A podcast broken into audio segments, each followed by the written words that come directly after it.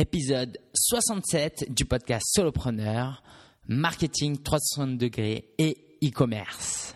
Tu veux te former auprès de blogueurs professionnels? Tu veux te créer un réseau solide de partenaires? Tu veux passer un moment convivial et fun avec des passionnés comme toi? Inscris-toi à la conférence Solopreneur du 19 avril 2014 à Paris. Un événement qui propulsera ton business pour de bon. Nous allons aujourd'hui nous adresser plus particulièrement à ceux qui ont un site e-commerce Parce que Jérémy Ben Moussa, c'est un véritable expert. J'en dis pas plus, je laisse la place à l'interview et à la fin, on se retrouve pour une superbe ressource pour faire des infographies et des news. Te suis. Voilà.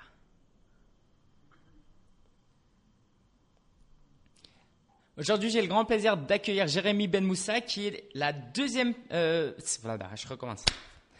Aujourd'hui, j'ai le plaisir d'accueillir Jérémy Ben Moussa, qui vient pour la deuxième fois. C'était l'une de mes premières interviews. J'en ai gardé un super bon souvenir. Ça m'a poussé à faire plus d'interviews. Et aujourd'hui, je l'accueille pour une deuxième euh, session et on va apprendre énormément de choses avec Jérémy. Donc, pour ceux qui ne le connaissent pas encore, Jérémy, c'est 18 années passées dans l'entrepreneuriat web. Il est aujourd'hui directeur conseil e-commerce chez Skli Group. Il accompagne les entreprises autour de quatre expertises, commerce 360 degrés, mobile, social media et big data. Il est aussi le fondateur de Lokita, dont je suis un fier contributeur. Jérémy, bonjour. Est-ce que tu peux approfondir un petit peu plus euh, cette présentation? On aimerait te connaître toi un peu plus personnellement et puis ce que tu fais professionnellement. Bonjour Ligen. Alors, pour, pour, tout te dire, si vous voulez vraiment me connaître, la première interview, elle est très complète. Ouais. Je pense que c'est la plus longue qu'on ait faite. Euh, et on avait vraiment pris le temps de discuter pour le coup de tout mon parcours. Euh, mais bon, pour te dire en deux mots, effectivement, j'ai été entrepreneur du web pendant 18 ans, à faire beaucoup de choses, euh, en passant par le e-commerce, les réseaux sociaux, le mobile. Depuis quelque temps, j'ai pris un poste dans une entreprise pour, pour plein de raisons. C'est pas le sujet aujourd'hui de parler d'entrepreneuriat mais, euh, mais je reste un, passionné, vraiment, euh, à la fois du web et à la fois d'entrepreneuriat. Et euh, puis aujourd'hui, c'est pour moi un plaisir d'accompagner des grandes entreprises et des petites entreprises. J'ai une, affection très particulière pour les entrepreneurs, évidemment, et donc les startups et, tous ceux qui se donnent du mal pour, faire vivre un, projet avant que ça devienne une entreprise. Pour moi, c'est très particulier. Ok, super. Tu, alors j'ai prononcé Skli Group. J'ai cru comprendre que ça se prononçait pas comme ça. Ouais, c'est SQLI. d'accord, d'accord. Voilà. Tu, tu, nous racontes un peu au, au, quotidien, ça ressemble à quoi ce que tu fais chez eux? Euh, Au quotidien, c'est beaucoup de choses. J'accompagne, alors pour le coup, beaucoup de grands groupes, euh, parce que parce que SQLI est un grand groupe, donc on a beaucoup de grands clients. J'accompagne plutôt des grandes entreprises qui sont dans le e-commerce ou dans la digitalisation de leur entreprise. Okay. Donc c'est des gros sujets, ça passe par beaucoup de choses, euh, à la fois ceux qui veulent vendre en ligne, ceux qui veulent digitaliser les points de vente, euh, ceux qui veulent mettre en place des solutions euh, dans leur entreprise pour digitaliser l'entreprise. Ça passe par énormément de sujets. Euh, c'est ce qui fait que c'est passionnant d'ailleurs. Euh, et puis en ce moment, c'est un, c'est un, c'est, c'est une vraie tendance, la digitalisation des entreprises. Donc ça passe partout. Ça passe par le e-commerce qui est généralement le, point d'entrée, à euh, comment on amène la culture du changement dans l'entreprise, comment on développe une stratégie mobile, comment on va sur les réseaux sociaux. Euh, donc voilà, j'ai l'occasion de le faire pour des, des marques euh, généralement que tout le monde connaît, mais aussi et puis, euh, puis je l'ai fait pendant des années pour des petites entreprises, donc c'est un plaisir. Ok, super. Bah, merci euh, Jérémy parce qu'on va pouvoir utiliser toute ton expertise, tes compétences et euh, ton expérience pour aujourd'hui vraiment nous concentrer sur le marketing digital pour les entrepreneurs individuels, les sites e-commerce. Et puis ma première question pour toi, c'est l'une des questions qui reste, qui que chaque entrepreneur web se pose chaque matin, c'est mon temps. Comment je l'alloue J'ai plein de choses à faire. J'ai pas une grande équipe quand je commence, ou pour la plupart des personnes. Comment je dois allouer mon temps? Quelles sont mes priorités selon toi pour un site e-commerce? Entre la publicité, la promotion, le networking, la prospection, le travail sur le produit. C'est amusant parce que moi j'ai toujours fait plein de choses et on m'a toujours demandé comment j'arrivais à faire autant de choses. Mmh. Et en fait j'ai une réponse qui est assez simple, c'est que je suis extrêmement organisé. Okay. Euh, C'est-à-dire que au-delà d'être organisé dans mon planning, je suis très organisé dans les tâches que je dois faire. Je priorise absolument tout ce que je fais. Ce qui fait que quand j'arrive le matin, généralement, je sais déjà comment va se passer ma journée. Alors évidemment, il y a des imprévus. Euh, quand on est petit, en plus, il y a toujours des imprévus à gérer. Mais ce que je veux dire, c'est que c'est important pour moi que dans mon esprit, il y ait une vraie différence entre les priorités et les urgences. Et donc, dans, mon esprit d'entrepreneur, euh, quand, j'avance sur un projet, j'ai besoin de savoir quelles sont les priorités, sur quoi je dois avancer et dans quel timing je dois avancer. C'est très important d'être structuré de cette façon-là. Donc ensuite, la journée type, elle, va être extrêmement variable en fonction d'un entrepreneur à l'autre, euh, et spécialement d'un e-marchand à un autre. Si tu prépares toi-même tes commandes ou si tu les prépares pas, si tu euh, as un si tu as 15 personnes ou si es, vous êtes deux, c'est très difficile, mais le conseil que, je donne généralement à des petits marchands, à ceux qui se lancent, c'est évidemment de se concentrer sur leur quotidien. Il faut que leur travail soit bien fait. Mais il y a deux choses qui sont importantes. Il ne faut pas négliger la communication. Euh, je, parle de communication au sens très large. Et il ne faut pas négliger leur service client. Euh, c'est les deux choses qui sont visibles de l'extérieur, au-delà des produits évidemment, mais c'est les deux choses qui sont visibles de l'extérieur un client qui passe une commande qui a une question qui n'est pas content, ou un client avant de passer une commande qui a une question qui ne trouve pas sa réponse sur le site, qui va faire l'effort de vous appeler, c'est essentiel qu'il trouve sa réponse. C'est essentiel qu'il ait un interlocuteur. Et de, la même façon, sur les réseaux sociaux, euh, vous allez très vite euh, pouvoir diffuser des messages facilement, des offres et ainsi de suite. Vous allez aussi très vite recevoir un retour. Très vite, vous allez avoir des internautes qui vont vous répondre, qui vont euh, vous poser des questions. Euh, alors, faut pas forcément essayez de tout faire en temps réel, parce qu'après ça devient chronophage, vous passez votre journée sur Facebook et Twitter et c'est pas le but. Mais en tout cas, il faut se donner des points de chute dans la journée pour leur répondre. Donc typiquement, moi ce que je conseille, c'est de se prendre deux fois 10 minutes dans la journée, euh, une fois en fin de matinée ou en début de matinée, une fois dans l'après-midi, histoire de leur répondre et, et qu'ils n'aient pas à attendre trop longtemps. Super. Alors merci. Enchaînons sur euh, la communication. Il y a plein de choses à faire. Euh, parlons un peu de, de publicité, d'accord? Donc j'ai un budget, disons 5 000 euros ou 10 000 euros, et si on prend la loi des 20-80, où est-ce que je peux allouer mon argent pour que ce soit le plus efficace possible? Entre les sites de comparaison de prix, les marketplaces, la publicité AdWords, la publicité sur les réseaux sociaux, il y a énormément de choses à faire.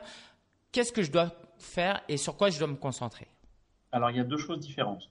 Les marketplaces, en l'occurrence, euh, tous, je les englobe un peu tous dans les marketplaces, les comparateurs de prix, tous ces trucs-là. Euh, en fait, ils doivent être rentables. Donc, ça ne doit pas être un gros investissement. C'est peut-être un investissement au début, mais il doit être rentable très très vite. Et vous devez, vous, en tant que marchand, euh, faire l'analyse et le suivi et les modifications nécessaires pour faire en sorte que justement, vous ne dépensiez pas plus d'argent que vous en gagnez. Mmh. Euh, alors, c'est facile à dire, mais c'est pas si compliqué à faire. C'est un travail, c'est un vrai travail, c'est un vrai travail de suivi. Et donc, il est important qu'en tant que e-marchand, vous sachiez qu'un euro dépensé vous rapporte tant. Donc, le ROI sur cette partie-là, il doit être assez, euh, assez rapidement euh, récupérable, entre guillemets. Vous ne devez pas avoir de période de latence où vous allez dépenser pendant six mois de l'argent et ensuite vous allez commencer à gagner. Ça, c'est des choses qui sont assez automatiques. Après, euh, évidemment, j'insiste aussi sur un point, c'est que ça évolue dans le temps. Si vous le faites bien au début, ça marchera que de mieux en mieux. Votre deuxième mois sera meilleur que, euh, le premier, le, sixième sera meilleur que le troisième, et ainsi de suite. Il faut que la courbe aille dans le bon sens. Pour ce qui est de la, communication, entre guillemets, sur, tu me parlais d'AdWords, euh, c'est un peu plus lent, mais c'est un peu la même idée. Un euro dépensé doit vous rapporter de l'argent. Et donc le ROI sur ces plateformes, en plus, il est très facile à calculer si vous utilisez Google Analytics. Il vous donne vraiment tout le package. Il y a ce que vous dépensez, où est-ce que c'est dépensé et le ROI de, chacun des mots-clés. Donc c'est assez facile d'évaluer si un mot-clé est intéressant ou non, s'il faut consacrer plus d'argent à certains produits ou à certaines gammes de produits. Euh, encore une fois, ça dépend de ce que vous vendez. Mais en l'occurrence, pour aller, euh, pour aller au bout de cette histoire, l'idée c'est juste que votre stratégie, vous allez la définir en amont et vous allez la peaufiner au quotidien. Donc, faut pas hésiter à prendre un peu de temps pour ça. Euh, D'ailleurs, à prendre beaucoup de temps pour ça, parce que vous allez en prendre de plus en plus. Euh, pour optimiser vos campagnes, pour optimiser votre présence, que ce soit sur les comparateurs, les marketplaces et ainsi de suite. Un truc important à savoir aussi, c'est que tout le monde ne marche pas de la même façon. C'est-à-dire que c'est pas parce que euh, un site fonctionne bien sur un marketplace qu'un autre site va fonctionner bien. Et vous, pour vous, c'est pas parce que euh, un marketplace fonctionne bien que tous les marketplaces vont bien fonctionner. Il faut bien que vous fassiez la différence sur chaque site. Ils ont tous des spécialités, ils ont tous des audiences qui sont un petit peu différentes et variables. Euh, donc c'est pas parce que vous avez un produit qui marche très bien et qui est très rentable sur une plateforme que ça va être vrai sur les autres plateformes. C'est aussi pour ça qu'il y a du travail à faire. Euh, J'en profite pour faire un peu de pub pour des copains à moi, notamment ceux de Lengo ou ceux de Shopping Flux, euh, qui sont des solutions qui vont être l'interface entre votre site e-commerce et les, comparateurs AdWords et, tout ça. Ça va vous permettre de gérer l'ensemble de cette diffusion et si vous avez beaucoup de produits et donc que vous êtes présent aussi sur beaucoup de marketplaces, au bout d'un moment, ça fait beaucoup de flux à gérer. Euh, donc, un shopping flux ou un Lengo pourra vous aider euh, euh, bah, à optimiser cette gestion. Ok, super. Deux mots sur l'affiliation. J'ai un ami, un ancien client qui dernièrement a voulu s'affilier auprès d'un gros. Ça coûte extrêmement cher d'être parmi les gros, mais est-ce que ça vaut le coup d'être dans, dans les petites plateformes? Qu'est-ce que quel est ton avis dessus? Alors, pour être franc, moi, je suis assez critique avec l'affiliation. Euh, justement parce que ça coûte très cher et ça rapporte pas toujours beaucoup. Alors, je veux pas faire trop de généralité parce qu'il y a des cas qui marchent très bien, mais euh, globalement, c'est vrai que ça coûte très cher de rentrer chez les gros affilieurs. Euh, et à mon sens, ils font pas un effort démesuré pour pour satisfaire leurs clients. Ils ont tous des outils qui sont un peu vieillots, qui sont des outils de communication qui sont à mon avis pas très à la hauteur. Euh, moi, je suis blogueur aussi, donc je vois comment ils communiquent auprès des blogs. Et pour le coup, je trouve ça assez décevant. Mm, mm. Euh, donc, ça, encore une fois, ça va dépendre un peu des moyens que vous avez, du temps que vous voulez y consacrer. Mais si vous arrivez à créer une communauté, euh, moi, j'aurais plutôt tendance à vous dire débrouillez-vous tout seul. Mm. Euh, si vous utilisez un PrestaShop, un Magento ou même un WordPress pour créer votre, votre site internet, il y a des modules tout faits pour faire de l'affiliation. Ils sont bien pensés, ils sont faciles à utiliser et, euh, et, vous pourrez comme ça gérer vous-même vos affiliés et communiquer avec eux directement. Euh, et c'est ce que font pas vraiment les grosses plateformes d'affiliation. Elles ont une communication vis-à-vis des affiliés qui est quand même très, euh, enfin, j'allais dire très disparate, qui est même quasiment inexistante en fait. Mm. Et, et, je trouve ça très dommage. Voilà. Donc l'animation de votre communauté aussi de ce côté-là, du côté un peu plus professionnel, c'est un vrai enjeu du succès. Euh, du succès. Ça vous coûtera moins cher de monter votre programme tout seul ça vous coûtera moins cher de l'affilier, euh, de, gérer vos affiliés. Ça vous demandera juste beaucoup plus de temps. Donc, si vous avez du temps et consacré, ou si vous voulez faire cet effort-là, euh, quand vous êtes un, petit, entre guillemets, je pense que c'est une bonne méthode, en, tout cas pour lancer les choses. Un truc aussi à savoir, c'est que les affiliés, euh, enfin les affilieurs vont vous ramener du chiffre d'affaires additionnel. Ils vont pas générer un chiffre d'affaires démentiel chez vous. En tout cas, pas si vous n'êtes pas déjà un peu connu et si vous n'avez pas déjà du trafic c'est vraiment un, complément. Euh, mm. c'est pas vraiment un déclencheur. Mm.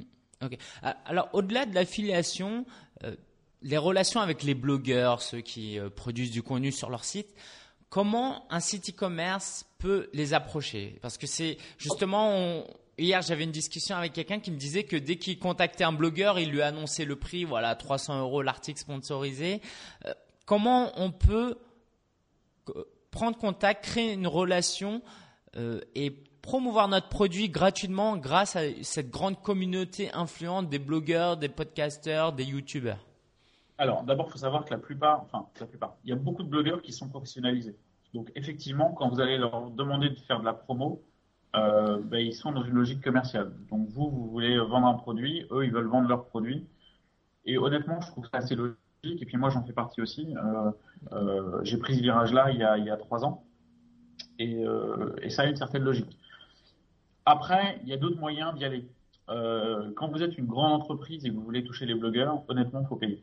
C'est normal. Euh, non, mais c'est la règle du jeu. Ouais. Quand vous êtes une petite start-up, ils vont tendance à avoir, ils vont avoir tendance, pardon, au moins à vous écouter et peut-être à jouer le jeu avec vous. Ça dépend s'il y a une appétence pour vos produits, si c'est la bonne cible, si leurs lecteurs sont dans la bonne cible aussi. Euh, honnêtement, le meilleur conseil que je puisse vous donner, c'est d'y aller à la cool, quoi les blogueurs, c'est généralement des mecs qui sont passionnés avant d'être professionnels. Euh, d'ailleurs, la plupart ne sont pas des professionnels, même les blogs que vous lisez au quotidien. Euh, ceux qui sont vraiment professionnels sont devenus des médias à part entière. Les autres sont restés des blogs et, et, restent dans cet esprit de blog, c'est-à-dire que c'est tenu par un mec ou par une bande de copains qui sont passionnés et qui ont envie de parler d'un sujet. Le meilleur moyen d'y aller, c'est d'y aller à la d'aller leur parler sur Twitter, d'aller euh, euh, si vous allez dans, les événements euh, de, de, de, Twittos, vous allez sûrement les croiser. Mm. Ou dans les événements un peu, euh, un peu tech, vous allez les croiser. donc c'est d'y aller sur, sur vraiment un peu comme vous parleriez à un copain. Si le premier rapport que vous avez avec eux, c'est de leur envoyer un communiqué de presse, mm. il y a 9 chances sur 10 pour qu'ils le foutent à la poubelle. Enfin, pour vous donner un exemple, moi je, je, je m'occupe de moins en moins de Lokita parce que j'ai des gens qui s'en occupent avec moi et je reçois quasiment 150 communiqués de presse par jour. alors on ne traite quasiment jamais de communiqué de presse. Et, euh, et pour le coup, les seuls que je vais traiter, c'est quand je connais l'agence ou quand je connais plutôt le mec qui est en charge du dossier, qui me passe un coup de fil pour me dire, bah tiens, ça c'est vraiment un dossier sur lequel il y aurait quelque chose à dire. Et encore, 9 fois sur 10, je vais lui dire, ça m'intéresse pas. Et la fois où ça va m'intéresser, bon, bah, je vais publier dessus. Donc, il faut, vraiment se dire que les blogueurs, euh, c'est avant tout des passionnés. Donc, si vous voulez les intéresser, il faut leur parler de leur passion. Voilà. Et si vous avez que un truc à vendre, perdez pas votre temps, vous ne les toucherez pas. Euh, ou sinon, ils vont vous envoyer voilà, un devis en vous disant bah, c'est temps. Et, mais en même temps, ce qui a une certaine logique aussi, c'est. Euh, euh, moi, je suis pas contre le fait de payer. ça a une logique pour, pour, pour lancer les choses. Voilà, quand vous commencez à payer certains articles dans des blogs qui ont un peu d'audience, bah, c'est aussi une façon de, d'intéresser les autres blogueurs ou de vous donner un peu de visibilité. Donc, évidemment, il faut maîtriser le budget, mais c'est, peut-être une première étape qui n'est est pas à négliger. Mm, mm, mm. moi, c'est le, conseil que je donne hein. généralement, du moins dans la mesure du possible. Il faut vraiment choisir un thème, un business où on est passionné. Et là, justement, on peut approcher les blogueurs et leur parler un peu de, cœur à cœur et non euh, envoyer le communiqué de presse. Et je pense que ça, ça se sent aussi. Euh, l'entreprise qui nous contacte parce qu'ils veulent juste euh, faire du chiffre et celle qui est vraiment passionnée, qui a un service qui, peut vendre et qui peut bénéficier à la communauté, je pense que ça, ça fait une différence. Ouais, et, puis si on se met un peu dans la peau d'un e-marchand, par exemple, qui lance un site de e-commerce et qui veut faire parler de ses produits euh, euh, aux, blogueurs, faut, faut rester dans cette optique de passionné à passionné. Faut, euh, alors, je, je dis pas qu'il faut forcément leur faire des cadeaux et leur envoyer des produits, euh, même si ça, ça, peut être intéressant dans certains cas, mais c'est surtout d'avoir un vrai échange sur le, sur le sujet. Si c'est juste pour leur dire, ben, je lance mon site e-commerce, c'est le cas de, dizaines de boutiques par jour et honnêtement, tout le monde s'en fout. Il hmm. faut y aller en, ayant quelque chose à leur dire. Hmm. Soit sur leurs produits, soit sur l'innovation, soit sur quelque chose. Mais il faut se dire, la, réflexion de base, c'est est-ce que le lecteur aura envie de lire ce que j'ai envie de lui, promouvoir? Hmm. Et si c'est pas le cas, perdez pas votre temps. Vous allez passer beaucoup d'efforts à contacter beaucoup de gens qui au final vont, vont, pas s'intéresser à vous. Et, puis enfin, pour clôturer un peu ce chapitre, parce que je pense qu'on pourra en parler pendant trois jours, euh, l'idée, c'est aussi de faire une petite communauté autour de ça. C'est-à-dire que quand vous avez identifié des blogueurs, euh, bah, d'essayer de créer une vraie relation avec eux. Euh, moi, je sais que par exemple, alors je ne vais pas citer la marque, mais euh, il y, a, y, a, deux trois grandes marques qui, essayent de bichonner un peu les blogueurs et qui organisent souvent des événements. Et des événements, ça peut être des trucs tout cons, c'est faire un déjeuner avec 4-5 blogueurs et deux directeurs généraux de la boîte, ce qui fait qu'on va avoir l'occasion de parler de façon très informelle et de rencontrer des gens qui sont très influents dans l'entreprise. Euh, ça passe aussi euh, par des webinars, des choses comme ça. Euh, donc, faut, faut pas hésiter à, entretenir ces relations et de le faire de façon plutôt informelle si possible. Voilà. Je sais que moi, le coup de se faire une bouffe avec les DG, c'est un truc qui, à une époque, qui me plaisait bien. Et puis généralement, qui plaît bien aux blogueurs parce qu'on peut, on peut avoir une discussion et un accès direct aux gens qui vont répondre à nos questions et c'est pas très formel, donc c'est plus agréable. sûr. Alors dans cette même démarche de, de relation, de, de vraiment de parler de passionné à passionné, euh, il y a aussi, on le voit de plus en plus souvent, des sites et des grands sites qui créent euh, des blogs maintenant pour accompagner leur e-commerce, alors que ce soit pour le SEO, pour leur branding, mais aussi un peu pour cette, euh, cet esprit de communauté. Qu'est-ce que tu penses du, blogging en tant que content marketing, en tant que inbound marketing? Écoute, globalement, le, le le fait de faire du contenu sur un site e-commerce, c'est devenu quelque chose d'essentiel. Il y a une raison toute bête à ça, c'est que aujourd'hui, quand vous lancez un site e-commerce, vous êtes, en tout cas en France, relativement dépendant de Google. Et que l'idée sur le moyen terme, c'est que vous payez de moins en moins et Google vous rapporte de plus en plus de trafic naturel. Pour ça, euh, il n'y a pas 50 solutions, il faut mettre du contenu et il faut que ce contenu soit ce qu'on appelle Google Friendly, et que au final votre site remonte bien sur les moteurs de recherche, Google étant évidemment plus important. Donc il y a une vraie question à se poser sur le brand content en règle générale, euh, sur comment vous allez créer du contenu et comment vous allez pouvoir animer, euh, animer euh, à la fois votre site et à la fois créer une espèce de communauté autour de ça. Ça peut passer par beaucoup de choses. Hein. Moi, par exemple, j'adore la vidéo. Je pense vraiment qu'il n'y a pas assez de marques aujourd'hui qui investissent dans la vidéo. Et un chiffre que je sors à tous ceux qui veulent m'écouter, il y a 50 fois plus de chances d'être en homepage de Google avec une vidéo qu'avec un texte. Il y a, il y a euh, pour moi aujourd'hui, il y a un espèce de manque, mais énorme, sur l'investissement que les entreprises font sur la vidéo. Elles font des petits tests, elles font des petites vidéos de temps en temps, elles font des petites interventions comme ça, mais d'avoir une vraie stratégie globale SEO vidéo sur une année avec un, support brand content de, enfin, en termes de contenu, euh, c'est pas très compliqué. C'est plus très cher comme il y a 10 ans où il fallait héberger les vidéos, fallait, euh, ça coûtait 5000 euros de faire une vidéo. Enfin bon, on n'est plus dans, dans, dans, dans cet esprit-là. Et, euh, et, puis il y a des, mine de rien, il y a des succès majeurs qui ont été créés. Euh, je vous invite à, à, suivre un gars qui s'appelle Gary Vaynerchuk, mm. euh, qui est une personnalité en soi. Enfin voilà, tu as, l'air de le connaître. Ce mec-là est une personnalité. Et donc, juste, je vous fais la petite histoire, mais ça va durer une minute. Il a repris la boutique de son père, qui était une boutique de vin qui faisait 200 000 dollars. Il a pris ça il avait à peu près 20 ans. Et il s'est dit, je veux la booster. Et donc, pour faire ça, il a créé une émission de vin. Donc, l'émission, c'est une émission de télé. Hein. C'est le mec, il a pris son iPhone sur une table, il a des bouteilles devant lui et il parle. Alors, il se trouve que c'est un mec qui a beaucoup de personnalité, donc c'est assez amusant de l'écouter. Mais donc, sa boutique, cinq ans après, qui est devenue une grosse entreprise, elle vaut 80 millions de dollars. Et si vous écoutez ses conférences, il en donne régulièrement, euh, il vous dira qu'il dépense quasiment aucun, euh, enfin quasiment zéro en termes de marketing. C'est juste sa présence sur les réseaux sociaux, ses vidéos qui ont évidemment un succès énorme et, le buzz qu'il a créé autour de ça. Le produit, concrètement, il vend exactement le même produit que les autres, euh, que les autres qui, vendent des bouteilles de vin aux États-Unis. Mais donc, il a cette approche différente qui a été de dire je vais investir du temps, je vais parler de mon produit. Encore une fois, je vais montrer quelle est ma passion. Et c'est ça qui va me permettre d'avoir une relation avec les, les, au final, mes clients, mais surtout les gens qui me regardent. Et je pense que c'est exactement cette approche-là qu'on peut avoir. Alors, peut-être pas sur tous les sujets, et puis tout le monde n'est pas aussi euh, à l'aise que ça avec l'idée de faire de la vidéo. Mais en tout cas, l'approche euh, est, est, plutôt intelligente, je trouve, de, de, se dire je vais me mettre en scène, je vais parler de mes produits, je vais partager ma passion. Alors lui, il l'a fait en vidéo, il y en a d'autres qui le font sur, sur d'autres formats. Euh, en France, on a Archiduchesse, par exemple, pendant des années, qui a tous les mois qui communiquait ses chiffres, histoire d'être hyper transparent, et qui avait comme un peu leitmotiv de, de, de se dire, bah nous, on fait du Made in France. Et donc, ça a créé toute une espèce de communauté autour d'eux. Et euh, c'est un site qui arrive à vendre 70 000 paires de chaussettes par mois. Mmh, c'est énorme. Ce qui pour moi est un exploit. Ah, Honnêtement, euh, c'est juste surréaliste pour moi. Alors justement sur les vidéos, en plus aujourd'hui on a une opportunité énorme. Hormis le fait qu'il y a très peu de vidéos, il y a aussi très peu d'annonceurs euh, de publicité via la vidéo. Moi, quand je me connecte sur YouTube, je retrouve tout le temps les mêmes, les mêmes. Il y a vraiment de l'espace pour, euh, pour faire de la publicité via la vidéo parce qu'il y a énormément de gens qui regardent la vidéo.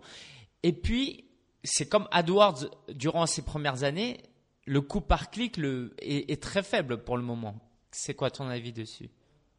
Euh, Un peu comme, comme ce que je racontais il y a deux minutes. Moi, je suis très partisan de, de la vidéo, mm. mais de, vraiment de tout point de vue. Globalement, le, la vidéo, enfin la, la publicité vidéo, c'est un des enjeux majeurs des prochaines années parce que YouTube fait 4 milliards de vues par jour, euh, parce qu'il y a de plus en plus de marques qui vont dessus, parce qu'il y a de plus en plus d'individus qui vont dessus, donc des gens qui se créent des vidéos, bah voilà, comme nous, euh, on est en train de faire.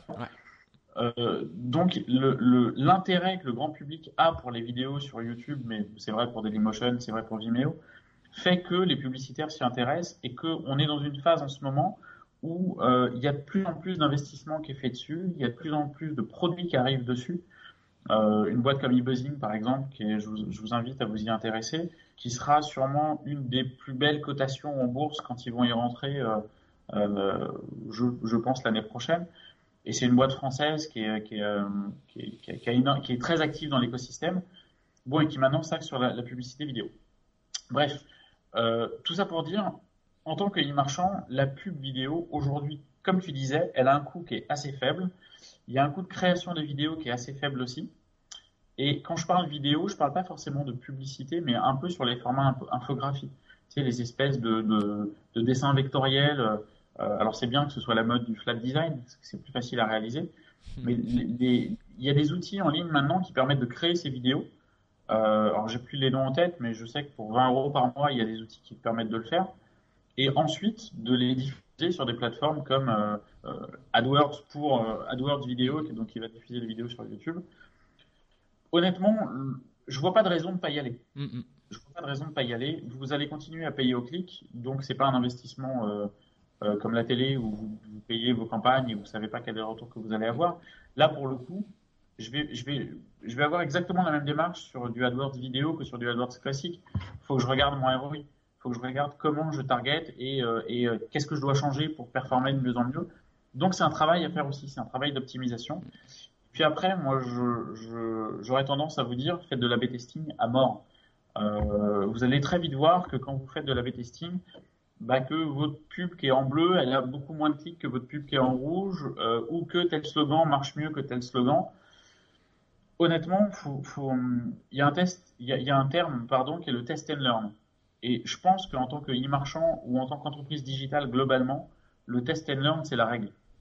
C'est-à-dire que vous allez tout le temps, que vous soyez petit, gros, peu importe, quel que soit le niveau auquel vous le faites, vous allez tout le temps mettre des choses en place, les tester, apprendre de, de ces tests et réagir en fonction. Et, euh, je ne vois pas de meilleure façon d'avancer dans votre business que de faire du test and learn. Mm.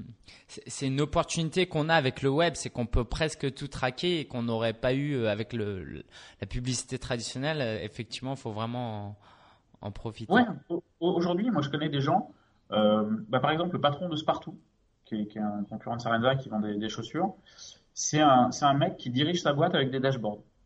Mm. C'est pas un marketeur, c'est un, un gestionnaire il dirige très bien sa boîte, il a une très bonne vision du, marché, mais il la dirige avec des dashboards. Mm, mm. Euh, et, c'est un bon exemple. Il a, il a su passer tous les caps pour faire grandir partout. Aujourd'hui, c'est devenu vraiment une belle entité. Et, euh, et, à un plus petit niveau, je pense que n'importe qui peut le faire à son niveau. Vous lancez un petit site e-commerce, vous allez avoir énormément de ce qu'on appelle KPI, des, des indicateurs qui vont vous dire bah, euh, bah, cet endroit ça marche bien, cet endroit ça marche moins bien, les réseaux sociaux ça marche ou ça marche pas, la pub ça marche ou ça marche pas, voilà quel slogan marche mieux que l'autre, voilà quelle couleur marche mieux que l'autre. Il y a énormément d'indicateurs et euh, quand vous avez appris à comprendre ces indicateurs et à réagir en fonction de, de, de ce que vous voyez, c'est une très bonne façon en réalité de piloter votre activité e-commerce. Continuons notre 360 degrés sur le marketing mobile. Hier, j'ai rencontré à la Startup Academy euh, euh, quelqu'un qui disait que ça marchait super bien parce que c'était géolocalisé, c'était euh, ça allait sur le Facebook. Euh, est-ce que tu peux, c'est vraiment nouveau. Est-ce que tu peux nous en dire deux mots pour les petits sites e-commerce qui, quel est leur intérêt d'aller sur sur le mobile mobile marketing? Alors déjà, il y a un intérêt. Vous allez tous pouvoir le constater si vous avez déjà un site. Regardez sur votre système d'analytics quel est le pourcentage de personnes qui utilisent le mobile pour aller sur votre site internet a priori, le pourcentage, quelle que soit votre activité, il va être entre 15 et 20% Si vous n'êtes pas euh, mobile compliant, c'est-à-dire que vous n'avez pas une version mobile euh, acceptable, ça veut dire que il y a 20% de votre audience que vous mettez à la poubelle. Mm. Et accessoirement, c'est aussi une partie de votre audience pour laquelle vous payez si vous dépensez du AdWords pour faire venir des gens et ainsi de suite, ça veut dire que vous mettez 20% de votre budget à la poubelle, 20% de vos clients potentiels à la poubelle et même peut-être 20% de vos clients déjà fidèles à la poubelle parce qu'ils sont venus du mobile, ça veut dire qu'ils attendent une expérience mobile. Aujourd'hui, très concrètement, avoir une vraie stratégie mobile, c'est hyper important. Mais si vous n'avez pas encore les moyens de le faire, la première étape, c'est d'être mobile compliant, ça veut dire d'avoir une version mobile et que vous soyez sur WordPress, sur PrestaShop, sur Magento, sur, sur peu importe, il y a des modules qui vont vous coûter 30 euh, dollars maximum qui vous permettent d'avoir une version mobile de votre site. Donc vous n'avez aucune excuse hmm. pour pas être capable de proposer un minimum, je dis bien un minimum, d'expérience mobile acceptable. L'idée, c'est pas forcément de tout mettre tout de suite, euh, parce que vous avez peut-être un site qui est compliqué, sur lequel vous avez développé tout un tas de fonctionnalités. Bon bref, ça peut être coûteux de passer au mobile, euh, d'aller au bout de l'histoire, mais la première étape, c'est au moins de proposer un début d'expérience qui soit acceptable. Euh, pour un site marchand, ça peut tout à fait être de, dire, bah, on peut pas acheter sur le mobile parce que euh, ça me coûterait trop cher de passer toute ma boutique sur le mobile et de, faire les ajustements nécessaires. Mais je vais mettre quelques euh, quelques éléments de mon site qui vont leur permettre de voir les produits, de créer leur compte, d'envoyer de le partager, de le mettre sur Facebook. Quelques éléments qui font que l'expérience elle est quand même là. Et mhm. quelqu'un qui vient depuis son mobile, il va pas se dire bah merde le site il n'est pas adapté, il n'est pas joli, je vais ailleurs. Il faut se dire que vous allez faire énormément d'efforts pour capter l'attention de vos, de vos visiteurs sur votre site web il n'y a pas de raison pour que vous ne fassiez pas les mêmes efforts, au moins sur, euh, sur, sur, sur, sur un smartphone. Quoi. Et, et j'ai lu en plus que le, le, passage à l'action, le, le, passage à, à l'achat sur mobile est de plus en plus élevé maintenant. Avec les tablettes, il y a vraiment des gens qui achètent depuis le mobile. Tu, tu confirmes? Ah oui, c'est c'est euh, une, une, vraie source, c'est un, une vraie croissance. Il y a, quel que soit le secteur d'activité, euh, euh, en tout cas en B2C, en B2B c'est un peu plus compliqué, mais en tout cas en B2C, euh, il y, a, y, a un très fort taux de, de, de, croissance sur les achats mobiles. Sur la navigation mobile en règle générale, je crois que cette année, on aura plus de navigateurs mobiles que de navigateurs tout court. Wow, il y aura plus de gens qui utilisent Internet sur un smartphone que sur un ordinateur. Euh, je me demande même si ça, le cap n'a pas été passé fin 2013. Ouais. Mais bon, en tout cas, on est clairement sur une tendance où, euh, où l'usage mobile dépasse de loin maintenant l'usage euh, l'usage sur un ordinateur. Et, et, puis oui, il y, a, il y, a, un fort taux de transformation parce qu'il y a de plus en plus de sites qui se rendent compatibles mobile et donc ça devient facile. Euh, généralement, quand vous êtes sur un site e-commerce euh, sur votre mobile, c'est que vous êtes dans un moment où vous avez un, soit un petit peu de temps, soit vous avez l'occasion, soit vous êtes en train de, de chercher quelque chose de précis. Donc, donc c'est un beau taux de transformation. Globalement, il y a un bon taux de transformation et surtout, il y en a de plus en plus. Donc, faut pas hésiter à, à investir un peu dessus, clairement. Super. Revenons un peu sur les réseaux sociaux. Euh, bah, on, connaît Gary Vaynerchuk en commun. Euh, on lui pose souvent la question quel est euh, le retour sur investissement de, des réseaux sociaux? Et ce qui répond Gary, c'est bah, quel est le retour sur investissement de ta mère? Dans le sens où bah, peut-être qu'on peut pas le calculer, mais il y a, y a, un retour sur investissement. Il n'y a pas de doute. Alors justement, pour les plus petites entreprises et les moyennes, qu'est-ce que tu en penses? Alors, très globalement, d'abord, on peut calculer le retour sur les réseaux sociaux. Le retour sur l'investissement des réseaux sociaux, c'est absolument faux de dire qu'on ne peut pas le calculer. Euh, on peut calculer chacun des aspects, enfin, tout ce qui se passe sur les réseaux sociaux est traquable et le retour est hyper facilement traquable.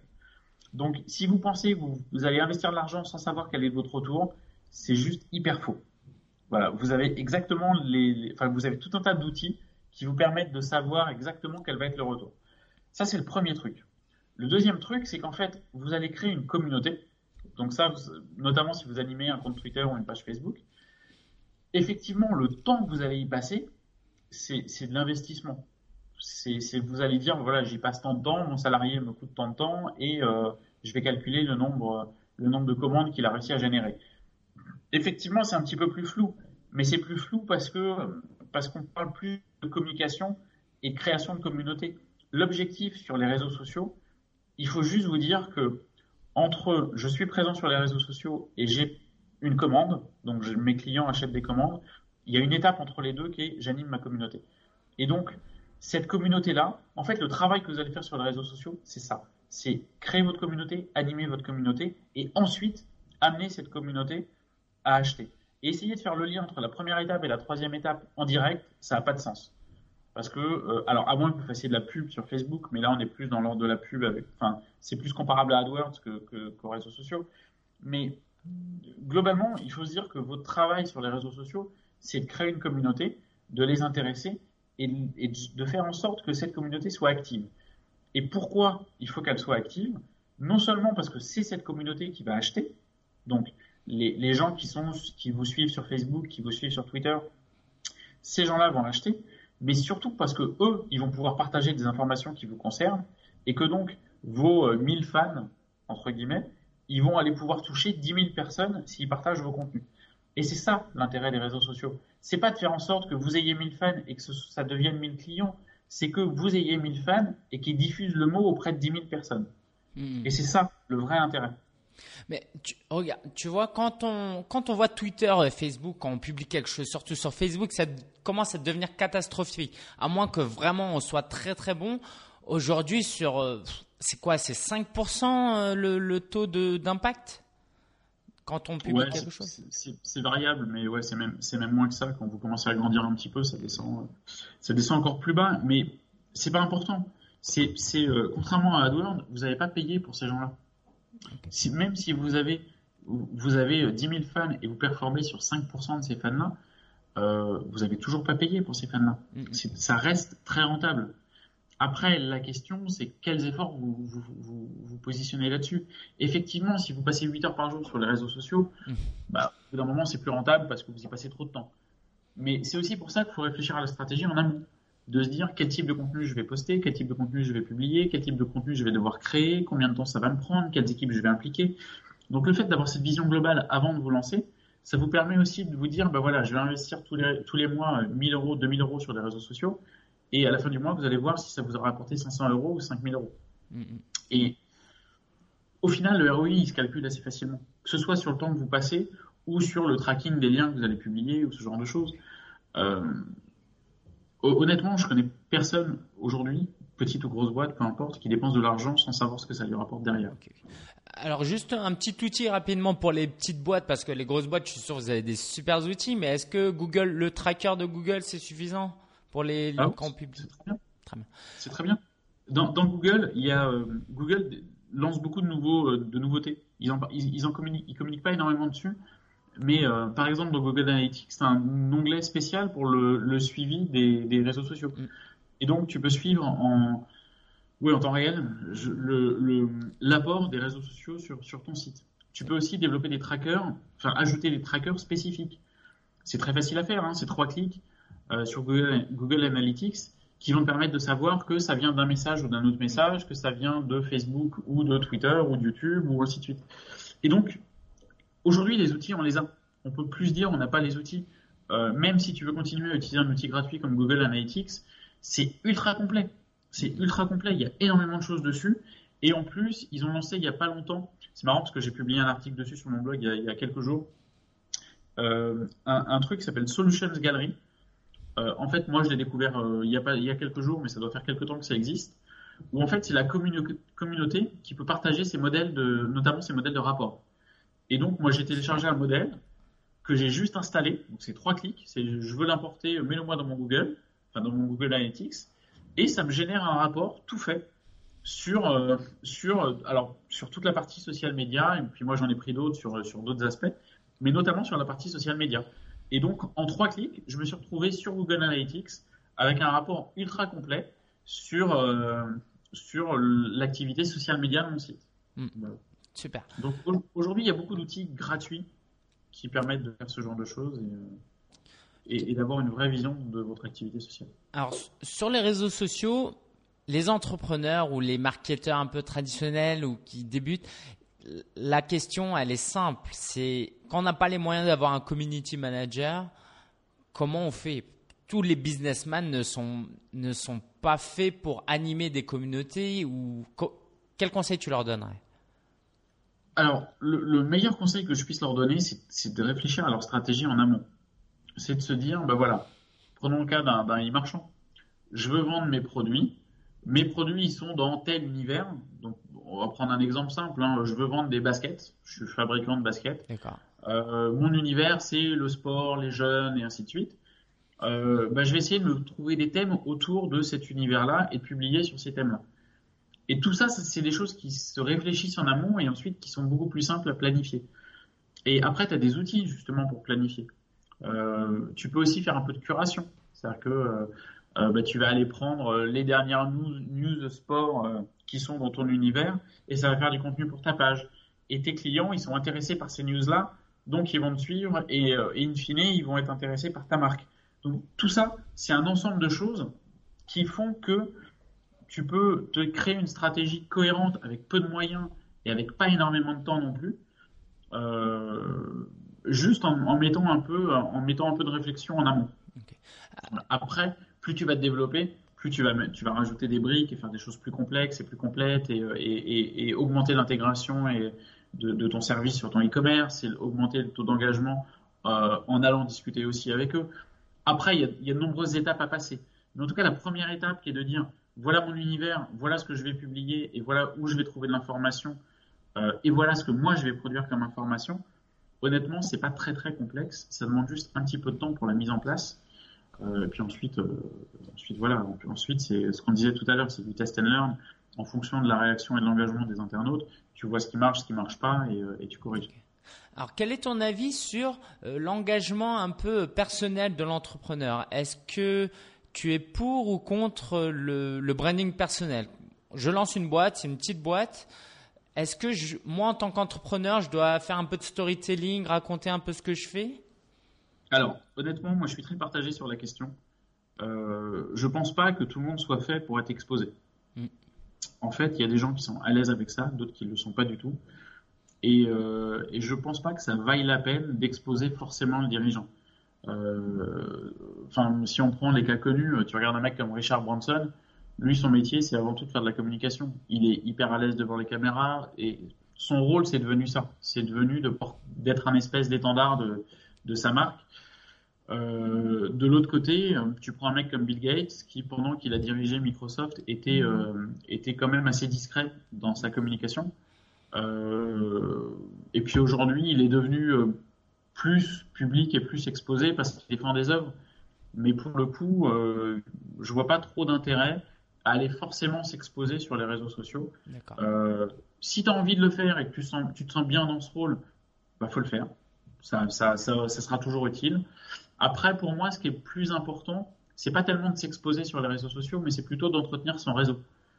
Euh, pour moi, la première étape, avant même d'aller sur Facebook, communiquer, tout ça, c'est peut-être d'aller sur LinkedIn de créer un compte, de, de, voir qui sont les gens intéressants, les gens avec qui je peux discuter. De... C'est plus une question de réseau business, à proprement parler, que réellement de se dire je suis forcément moi le patron, l'étendard de la communication de mon entreprise. Honnêtement, je connais beaucoup de mecs qui sont trop timides pour être devant une caméra, ou de femmes hein, d'ailleurs, peu importe. Euh, je vois pas d'intérêt à ce qu'ils se forcent. Tu vois, je vois ce rôle-là, c'est pas forcément. Euh... Ceux qui le font, bah, tant mieux. Tu vois, Gary Vaynerchuk, par exemple, euh, ça a un vrai intérêt de le mettre devant une caméra. Enfin, tapez son nom sur Google, vous allez vite comprendre pourquoi. Euh, bon, voilà, après, si on n'est pas à l'aise dessus, non, faut pas y aller. Terminons ce 360 degrés par une technologie très très avancée qui est l'email. Qu'est-ce que tu penses du marketing par email? Mais moi, j'en pense beaucoup de bien de l'email. Ça, ça m'amuse parce que ça fait, euh, ça fait 10 ans qu'à chaque fois qu'il y a un nouveau truc qui arrive, on, on nous dit que l'email est mort. C'est à l'époque, en 2000, il y a le push qui est arrivé. On nous a dit, bah, l'email, l'email est mort. En fait, c'est le push qui est mort. Euh, ensuite, le mobile est arrivé euh, sur le marché. On nous a dit, bon, allez, tout, le monde va passer par SMS. Euh, l'email est mort. en fait, on se rend compte que sur nos téléphones, moi, toute la journée, je suis en train de répondre à mes emails. Enfin, sans arrêt, voilà, les réseaux sociaux sont là, donc l'email va mourir. Gmail, c'est jamais aussi bien porté que depuis que Facebook existe. honnêtement, l'email, c'est un très bon point de contact avec les, avec les gens. C'est un, quand c'est bien fait, bien pensé, euh, avoir une stratégie de mailing, c'est un, enfin, c'est, honnêtement, c'est génial pour un, pour un e-marchand. Euh, parce que ça, a de très bon taux de retour. Et ça coûte pas très cher. Envoyer. Euh... Vas-y, vas-y. Tu, ferais quoi, par exemple, au hasard une, Quelqu'un qui lance une marque de sac à main, ok Pour, pour homme. C'est pas une question par hasard, c'est un ami qui, qui fait ça. Il crée son site, il crée un petit blog. Comment il peut euh, capter des emails? Alors, il y a deux choses différentes. Capter des emails, c'est euh, tout un truc en soi. C'est-à-dire que sur le site internet, sur euh, sa présence sur les réseaux sociaux, n'importe où, il faut qu'il soit là pour capter des emails. En fait, je vais même pousser un petit peu plus. Quand tu as un site marchand, c'est presque plus important de capter l'email de la personne que de capter une première commande. Parce que, je vais expliquer quand même pourquoi. Ouais. Euh, une première commande, c'est toujours bien, évidemment, ça fait rentrer de l'argent, ça, rentabilise euh, ce que l'investissement que tu viens de faire. Mais la rentabilité d'un site e-commerce, elle se joue pas sur la première commande, elle se joue sur le nombre récurrent de commandes qu'un client va passer. La première commande, elle vous coûte toujours de l'argent parce que vous avez dépensé en affiliation, en AdWords, en peu importe. Les autres commandes, généralement, vous avez dépensé pour faire de la newsletter et ce genre de choses, et donc le coût d'acquisition de la seconde commande est largement inférieur au coût d'acquisition de, la première commande. Pour vous donner un ordre d'idée, la première commande, si elle vous coûte 10 euros, la deuxième commande, elle coûtera moins d'un euro. Et donc votre marge, elle est sur la deuxième, la troisième, la quatrième commande. Un, bon exemple à suivre, évidemment c'est un exemple, c'est le leader du marché, c'est Amazon. Si vous regardez Amazon, euh, au-delà de la puissance de feu d'Amazon, ils ont une approche qui est plutôt intelligente. Ça passe par de la recommandation, ça passe par l'email personnalisé, ça passe par des wishlists sur le site. Tout un tas de fonctionnalités, mine de rien, qui sont déjà présentes sur un PrestaShop ou sur un Magento, qu'il faut mettre en place intelligemment, avec un discours intelligent, et sur lequel on peut rajouter des petits modules, par exemple, de personnalisation. Et c'est ces petites choses qui vont faire la différence. Le fait que vous ayez quelqu'un qui vient s'inscrire sur votre site, qui passe pas de commande et que vous lui renvoyez dans les 48 heures une offre avec 10%, bah, ça va l'inciter à, passer sa première commande. Le fait que quelqu'un soit passé euh, acheter un produit chez vous il y a euh, a six mois et que depuis il n'est jamais revenu sur le site, bah, c'est peut-être l'occasion de lui en proposer un deuxième. Donc toute cette ce qu'on appelle de la BI, de la business intelligence, c'est pas forcément des choses très complexes à mettre en place. Et honnêtement, l'emailing, c'est un très très bon support pour ça. Alors, vous n'allez pas forcément faire 50% euh, de taux d'ouverture sur vos emails et 50% de taux de clic, mais peu importe. C'est un coût qui est très faible, et pour peu que vous ayez une stratégie intelligente, ce que j'appelle une stratégie intelligente, c'est à la fois dans la récurrence des emails et à la fois dans le contenu des emails. Aujourd'hui, on est passé dans l'ère de la personnalisation. On n'a pas parlé aujourd'hui de big data et ce genre de choses, mais moi, je viens de passer 4 ans à travailler sur la problématique du big data. Et, euh, et pour moi, c'est le game changer des prochaines années. C'est vraiment ce qui est capable de, de, changer du tout au tout euh, l'approche qu'on a du e-commerce. Mais donc il y a des petites bribes, bribes pardon, aujourd'hui qui sont faciles à mettre en place. Aujourd'hui, quand vous avez un site sur votre site internet, admettons que vous vendiez des sacs à main pour hommes et pour femmes, par exemple. Je vais reprendre ton exemple. Euh, bah, quelqu'un qui vient sur le site, qui regarde que des produits pour des sacs à main pour femmes, que des sacs à main pour femmes, ça sert à rien de lui envoyer une pub pour un sac à main pour hommes. Hmm. Tu vois, ça c'est le genre de choses que tu peux identifier et donc, tu peux adapter ton email en fonction de, la cible qui est en train, euh, enfin, de ta cible. C'est le genre de petite chose qui paraît simple, qui paraît même évidente quand on le dit. Quelqu'un qui regarde que des sacs à main pour femmes, on va essayer de lui proposer un sac à main pour femme, pas un sac à main pour homme. Mais malgré tout, il y a quand même une grande majorité des marchands aujourd'hui qui savent pas faire ça et qui le font pas. Et il faut, faut qu'ils aient cette réflexion de se dire, si j'avais la personne en face de moi, qu'est-ce que je lui dirais? Tu vois, c'est euh, si, si, tu vois un mec de 2 mètres 20 devant toi, tu vas pas aller lui proposer des ballerines qui en 37. Tu, vas adapter ton discours. Et eh ben, c'est un peu la même chose sur un site e-commerce. Il faut au maximum essayer d'adapter ton discours à ce que font les gens sur ton site internet ou ce qu'ils t'ont dit d'eux euh, sur leur site internet ou les réseaux sociaux. Il y a plein d'outils pour, pour ça et, euh, et euh, au-delà de ma conviction que c'est vraiment quelque chose d'important, moi, pour l'avoir mis en place sur un, bon nombre de sites internet, je peux vous garantir que ça a des, taux de transfo qui sont absolument grandioses. Alors justement, nous, ça nous intéresse le futur. Le e-commerce dans 5 ans, ça ressemble à quoi de, toute ton expérience et de ce que tu es en train de faire? Euh, Écoute, dans 5 ans, je ne sais pas. Mais en tout cas, on, va clairement sur certaines tendances en ce moment. Euh, évidemment, le mobile, c'est une tendance très forte.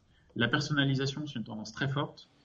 Et euh, en fait, l'implication des, en fait, le lien entre les magasins physiques et le e-commerce, c'est aussi une tendance très forte. Aujourd'hui, euh, ceux qui ont déjà des magasins physiques et qui ont déjà un e-commerce, on est dans, dans une ère de digitalisation globale donc quand tu vas en magasin, tu veux que, avoir l'historique de ce qui s'est fait sur Internet et l'inverse est vrai aussi. Je suis passé en magasin, euh, j'ai vu un produit, je veux le soir quand je rentre à la maison pouvoir le commander sur Internet mm. euh, et même peut-être avoir euh, l'avis du vendeur qui m'a conseillé ce midi parce qu'il m'a dit des trucs intelligents. On est en plein dans cette espèce de, de mix entre ce que ce qu'on fait dans la vraie vie et ce qu'on fait en digital. Jusqu'à aujourd'hui, on avait, on avait l'impression que les deux étaient un peu séparés. C'est-à-dire qu'il y avait les magasins physiques, les stores et ainsi de suite, et qu'il y avait ce que je fais sur un ordinateur ou sur un, smartphone. Et aujourd'hui, on est dans une ère où en fait, tout est imbriqué. Donc, donc il faut que les, e-marchands relient tout ça entre eux. C'est ce qu'on appelle la digitalisation des points de vente, entre autres, ou la digitalisation de l'entreprise.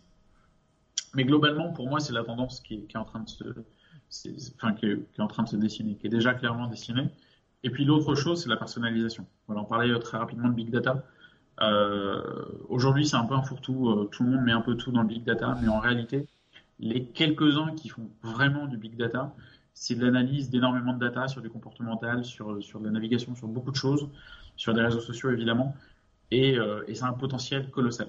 savoir quelle est la personne qui est en face de vous, ce qu'elle aime, ce qu'elle aime pas et, sur quoi l'orienter, c'est euh, ça vous fera pas forcément vendre tout de suite, mais ça vous donnera la bonne information pour pousser les bons produits, pour l'aider à l'aider à faire à prendre son choix, à faire sa décision.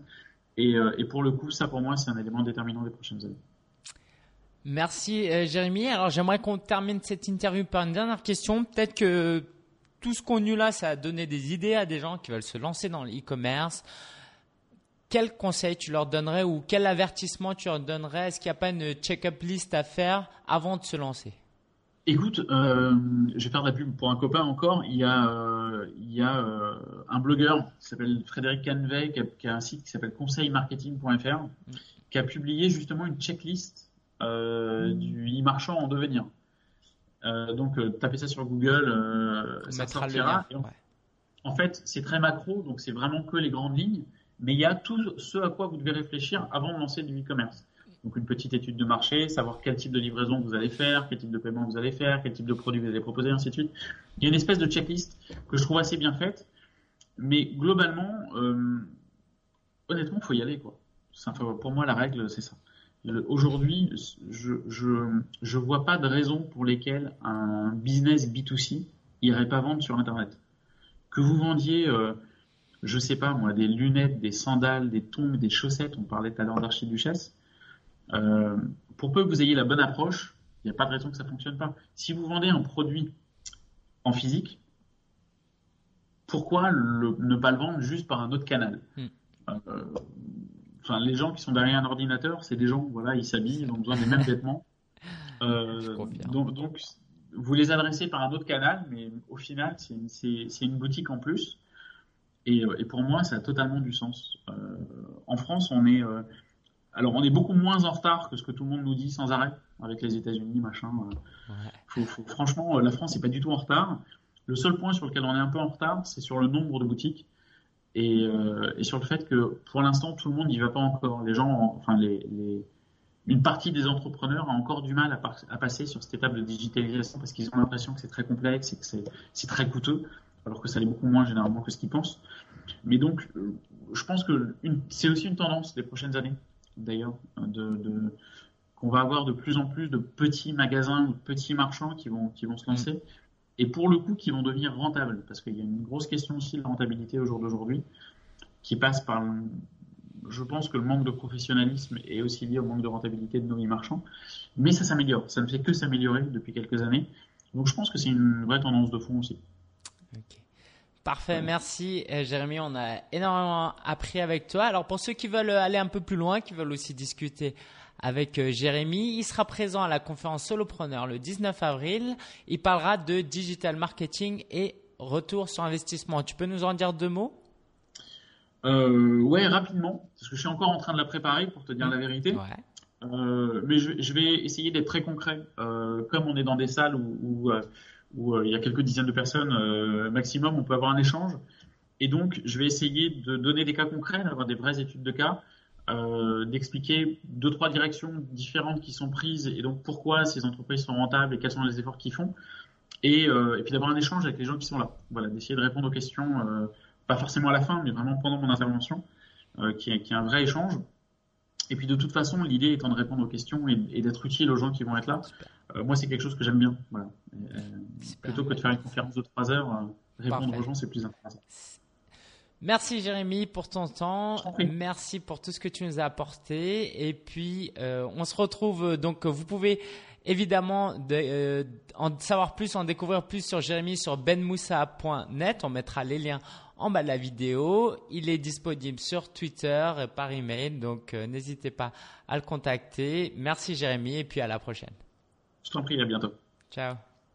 Génial, n'est-ce pas? J'ai dit à Jérémy avant l'interview qu'on ferait une demi-heure, 40 minutes maximum. On dépasse tout le temps parce que j'ai la chance d'avoir des superbes invités qui ont énormément de contenu à nous dire et qui sont passionnés. Donc, euh, je crois tout simplement que je vais accepter. Je vais me spécialiser dans les interviews de 45 minutes et plus. Donc, si tu veux vraiment en savoir plus sur Jérémy, je t'invite vraiment à aller sur son site benmoussa.net et si tu veux le rencontrer, je t'invite à aller à la conférence Sopreneur du 19 avril. J'en parle juste après la ressource de la semaine qui est PictoChart. Tous les liens que je cite et que Jérémy a cités vont être sur vivre de son blog.com slash 67. Ok? PictoChart, c'est un système de templates, comme pour euh, WordPress, comme pour euh, euh, Pitchy, notre partenaire pour les vidéos. C'est un système de templates. On prend des modèles, on change les icônes, les dessins, le texte en fonction de ce qu'on veut et on fait une super belle infographie comme j'en ai réalisé une. Donc je t'invite à aller sur vivenosonblog.com slash 67 parce que tu vas voir non seulement mon infographie qui a pas mal tourné sur euh, Twitter, mais aussi le tutoriel de présentation qui montre comment on utilise PictoChart. Du moins, c'est une présentation, une introduction à l'outil. C'est vraiment génial. Il y a vraiment de quoi te faire passer pour un pro que tu es, j'espère. Hein. L'idée, c'est pas d'être un imposteur, mais vraiment, ça va mettre en valeur tes compétences et ton business. L'actualité de la semaine, la conférence aux preneurs. Donc, on ouvre les portes aussi maintenant aux marketeurs. L'idée, c'est d'avoir d'un côté les blogueurs et de l'autre les marketeurs qui vont se retrouver pendant les trois conférences plénières. Mais pour les marketeurs, au lieu du groupe Mastermind, il y aura un atelier donc mené par Jérémy Ben Moussa lui-même. Il y aura 20 e-commerce, pas plus. C'est pas seulement les e-commerce, c'est les marketeurs. Donc que ce soit une association, une start-up, un e-commerce, c'est vraiment destiné à ceux qui font du marketing pur et dur. Et donc de l'autre côté, on a les blogueurs.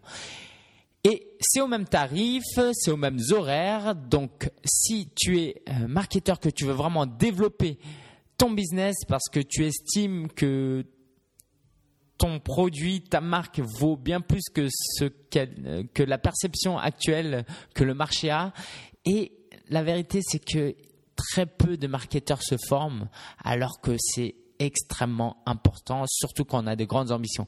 Donc si ça t'intéresse, viens jeter un coup d'œil. Il y a aussi les billets virtuels qui sont disponibles. J'en reparlerai la semaine prochaine. En attendant, viens le 8 avril au webinaire. Il y aura aussi Jérémy Benmoussa ainsi que Rémi Bigot, Nicolas Penn, moi-même, Olivier Monteux, Jérôme Vaugin, Antoine Auclair, Marie-Ève euh, de Les Doigts dans le Net de monde et ça va durer 3 heures, de 19h à 22h. Alors je suis dégoûté parce que j'ai zappé qu'il y avait le match retour Chelsea PSG. Donc je vais rater toute la première mi-temps, mais c'est pas grave, ça en vaudra le coup. On sera disponible pour répondre alors à toutes tes questions. L'idée c'est quoi? C'est que ça dure 3 heures, mais tu n'es pas obligé de venir les 3 heures. Tu viens quand tu peux. Quand tu as une question, tu la poses et tu peux rester une demi-heure comme tu peux rester deux, trois heures parce que on peut toujours profiter des solutions, des réponses aux questions des autres. Donc, ça, c'est le 8 avril. Il suffit d'aller sur, j'ai créé, j'ai acheté un lien exprès pour ça, c'est cs2014.fr. CS, comme conférence preneur. 2014.fr, ça va te rediriger vers la page d'inscription. Il y a seulement 100 places disponibles, donc inscris-toi vite euh, pour ce webinaire exceptionnel où je vais faire des introductions en fait avant chaque temps de questions et il y a des lots à gagner mais bon ça pour ça faut que tu t'inscrives et tu verras dans l'email. Hier, j'étais à la Startup Academy organisée par Power On, c'était génial. Alors moi je suis pas trop dans le monde des startups euh, je suis plus vraiment dans le monde des solopreneurs, des e-commerce, mais c'était très intéressant. Il y avait des projets très intéressants. Il y avait des entreprises que je connaissais déjà, comme euh, Bureau à partager, que j'aime euh, beaucoup. Et euh, c'était génial parce qu'il y a eu Kenaz de FeatureMap, partenaire de la conférence. Il y a eu Jason Van Orden du podcast Internet Business Mastery. Je l'interviewerai parce que c'est juste génial. Donc, si tu suis ce podcast et que tu es en France, faut vraiment euh, nous contacter pour se rencontrer parce qu'on a une chance énorme d'avoir Jason parmi nous. Il y avait Antoine Auclair de masterblog.fr qui animera sur le web la conférence entrepreneur. Il y avait aussi Jérôme Vaugien que j'ai pas eu l'occasion de euh, serrer la main. Malheureusement, il était euh, assis un peu loin, mais bon, on a, on a, on a pas mal tweeté, on s'est, regardé, c'était, euh, c'était mieux rien et c'était vraiment sympa de le voir. Et enfin, Pierre Barraud de adocta.com qui est aussi partenaire de la conférence Sopreneur. C'était un super événement comme tout ce qu'organise Sport On parce qu'il y a une particularité, c'est que c'est très convivial. Jeff nous invite vraiment, c'est l'un des fondateurs hein, de Power nous invite vraiment à, il nous, comme conseil, il nous donne, il nous dit vraiment d'aller voir les gens qui sont seuls et de sourire. Et c'est tellement rare d'entendre ces choses-là et ça crée une ambiance incroyable, c'est juste génial. Il y aura le Web de Connect en novembre, les places sont déjà en vente, allez les acheter euh, si vous êtes intéressé par le monde du, web, du marketing. Et il y aura plus de blogueurs que l'année dernière, j'espère, cette année. Donc, allez jeter un coup d'œil euh, sur Web2 Connect. Je mettrai le lien aussi dans les notes de podcast. Enfin, pour terminer, je cours le marathon ce dimanche. Alors, je ne flippe pas du tout, il n'y a aucun problème. Euh, c'est super excitant, mais bon, il y, a, des chances que je ne fasse pas les 40 km. C'est pas important. L'essentiel, c'est que je donne le meilleur de moi-même. Donc, euh, j'ai hâte de te faire un retour sur ça. Donc, n'hésite pas à t'inscrire sur la newsletter si euh, c'est quelque chose qui t'intéresse. Et puis, bon, j'en parlerai aussi euh, dans le podcast de la semaine prochaine. Et puis, j'aimerais terminer cet épisode par remercier Mario de cartonrecup.com qui est laissez en commentaire sur iTunes pour moi mon podcasteur préféré avec Pat Flynn. Waouh, n'est-ce pas? Bravo Lingen, tu t'améliores de plus en plus. Merci Mario qui est aussi un fidèle euh, membre du club Sopreneur. Euh, allez jeter un coup d'œil sur son site Carton Récup. Et si vous voulez euh, soutenir le podcast, c'est gratuit, ça prend pas beaucoup de temps. Allez sur iTunes, laissez une note et un petit commentaire et l'URL de votre de ton blog et ça, ce sera avec plaisir que je le citerai. Merci à tous. On se retrouve mardi, j'espère. Et puis pour ceux qui sont inscrits, on se verra donc à Paris le 19 avril. Ciao ciao.